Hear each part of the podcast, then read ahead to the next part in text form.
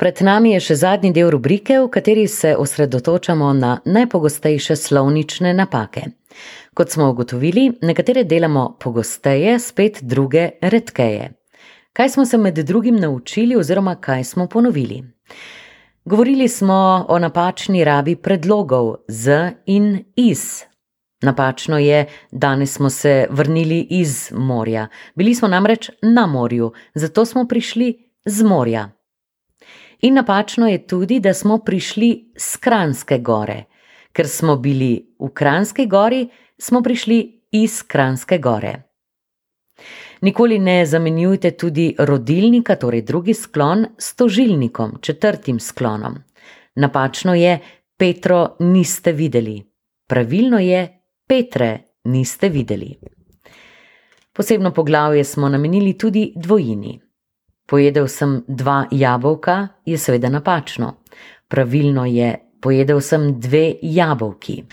Profesorica Martina Lušina Basaj, profesorica slovenskega jezika na gimnaziji Kran, k vsem slovničnim napakam dodaja še naslednje primere.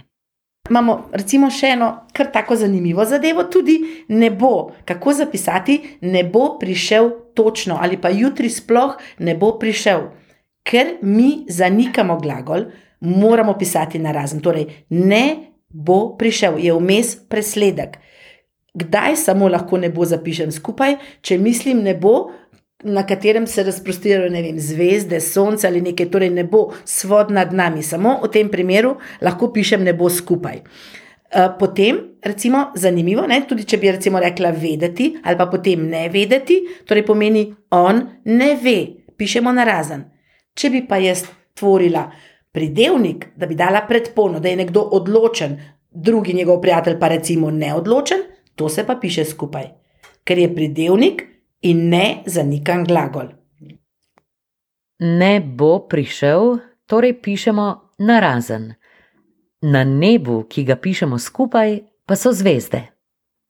Na razen pišemo tudi besedno zvezo ne ve še nekaj drugih primerov. In še ena pogosta napaka, veliko krat se jo sliši, recimo, kdaj moramo uporabiti nedoločnik, kdaj pa namenilnik. Torej, nedoločnik se v slovenščini konča na ti oziroma či, namenilnik pa na t oziroma na č. In če recimo rečem, mora se učiti, začel se je učiti, nehal se je učiti, torej za vsemi temi glagoli modalnimi rečemo jim tudi pač naklonskimi glagoli, mi uporabljamo nedoločnik. Kadar pa uporabimo glagol premikanja, potem pa moramo nujno, torej po pravilu, uporabiti namenilnik. Šel se je učiti, šel je gledati tekmo, tekel je odpreti urata. Torej, v vsakem od teh primerov pa moramo uporabiti za glagolom premikanja namenilnik. Torej, šel se je učiti, šel je gledati tekmo, To je napaka. Ta bi se recimo pri eseju ne, štela, recimo lahko tudi pod oblikoslovje, ker zdaj smo že malo tudi zakorakali v obliko besed, torej v morfologijo, bi se lahko štela in pod oblikoslovje in tudi pod pravopis. Še enkrat torej o napačni rabi namenilnika in nedoločnika. Namenilnik uporabljamo ob glagolih premikanja, konča se na t ali č. Nepravilno je, da grem plavati, pravilno je, grem plavat. Nedoločnik pa stoji za glagoli, ki izražajo željo, nujnost ali dovoljenje, konča se na ti ali či. Nepravilno je, moram se poboljšati. Pravilno, moram se poboljšati. Martina Lušina Basaj zaključuje. Mogoče, če izpostavim potem še nekaj res teh najpogostejših, življenje, potem pa, ko naredimo pridevnik življenski, seveda mi n izgovorimo mehčano, v resnici j-ja ne izgovorimo, ampak zapisati ga pa moramo, ker v osnovni obliki je, potem ga moramo pa tudi v izpeljanki. Potem pa recimo še zelo zanimiv primer, recimo november, december, pa potem novembrski, decembrski. A ne, ko smo mi še imeli na filozofski fakulteti zelo stroge profesorje, pa če si napisal, da se prijavljaš na novemberski rok, se nisi prijavil.